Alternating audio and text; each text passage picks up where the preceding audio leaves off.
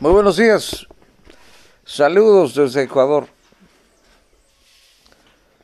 Quisiera dar un, un sentido pésame a, al Ecuador por la pérdida de Efraín Roales.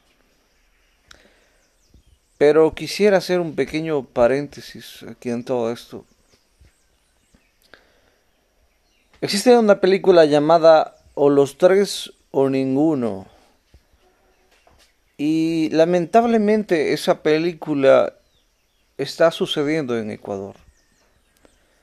Muchas veces el cine narra realidades que vivimos en ciertos lugares y nos guía a tomar a veces la mejor decisión. Les cuento un poquito.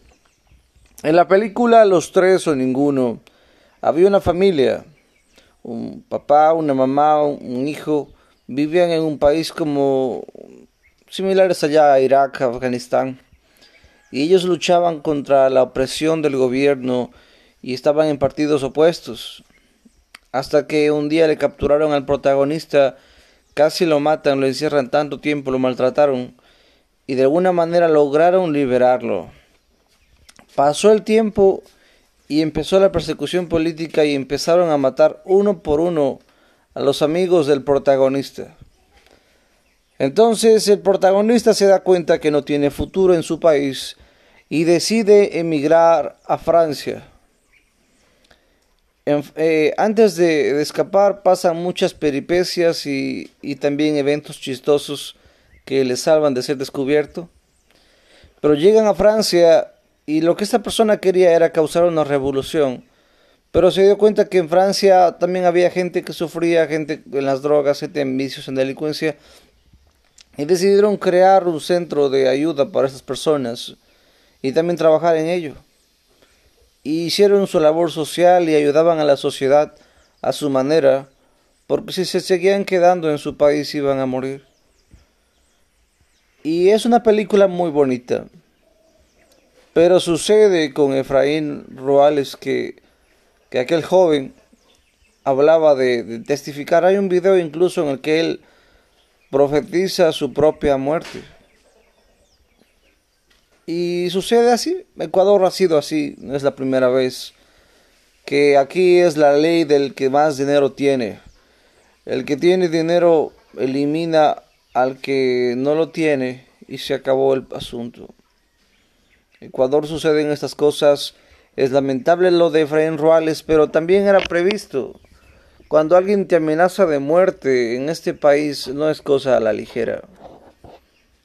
Muchas veces hay que ser un poco exagerados para tomar precauciones sobre esto.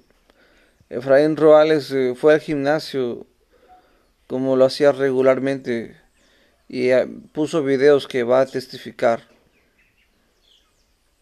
Sabemos que desde que ciertas familias han llegado al país, han habido muertes muy misteriosas y no hace falta ser un genio.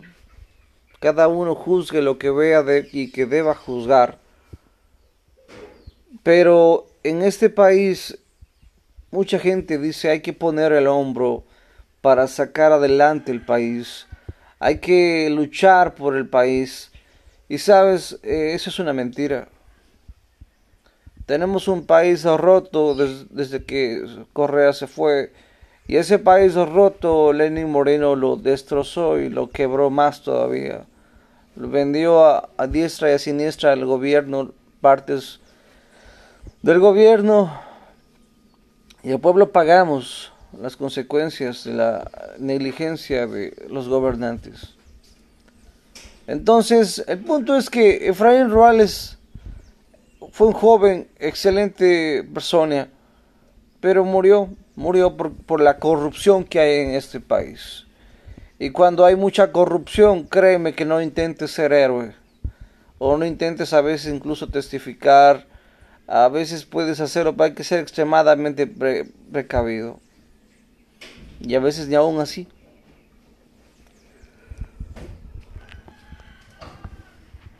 Así que fuerza, ánimo. Yo sé que no es fácil la pérdida de un ecuatoriano muy ejemplar porque incluso el hombre era, era deportista, era joven, era incluso un hombre creyente en Dios, un gran, un, un gran ser humano, un gran hombre, según, según he escuchado, según he visto.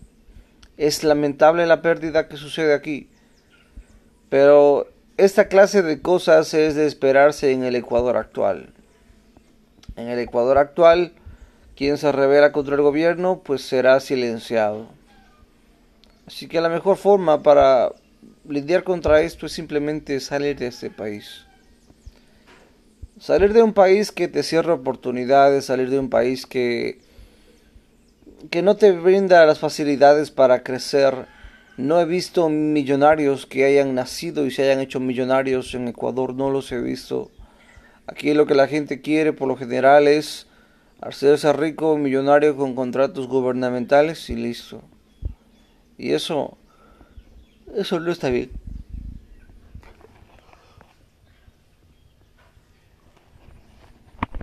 Eso no está bien, mi amigo. No está bien esa clase de cosas.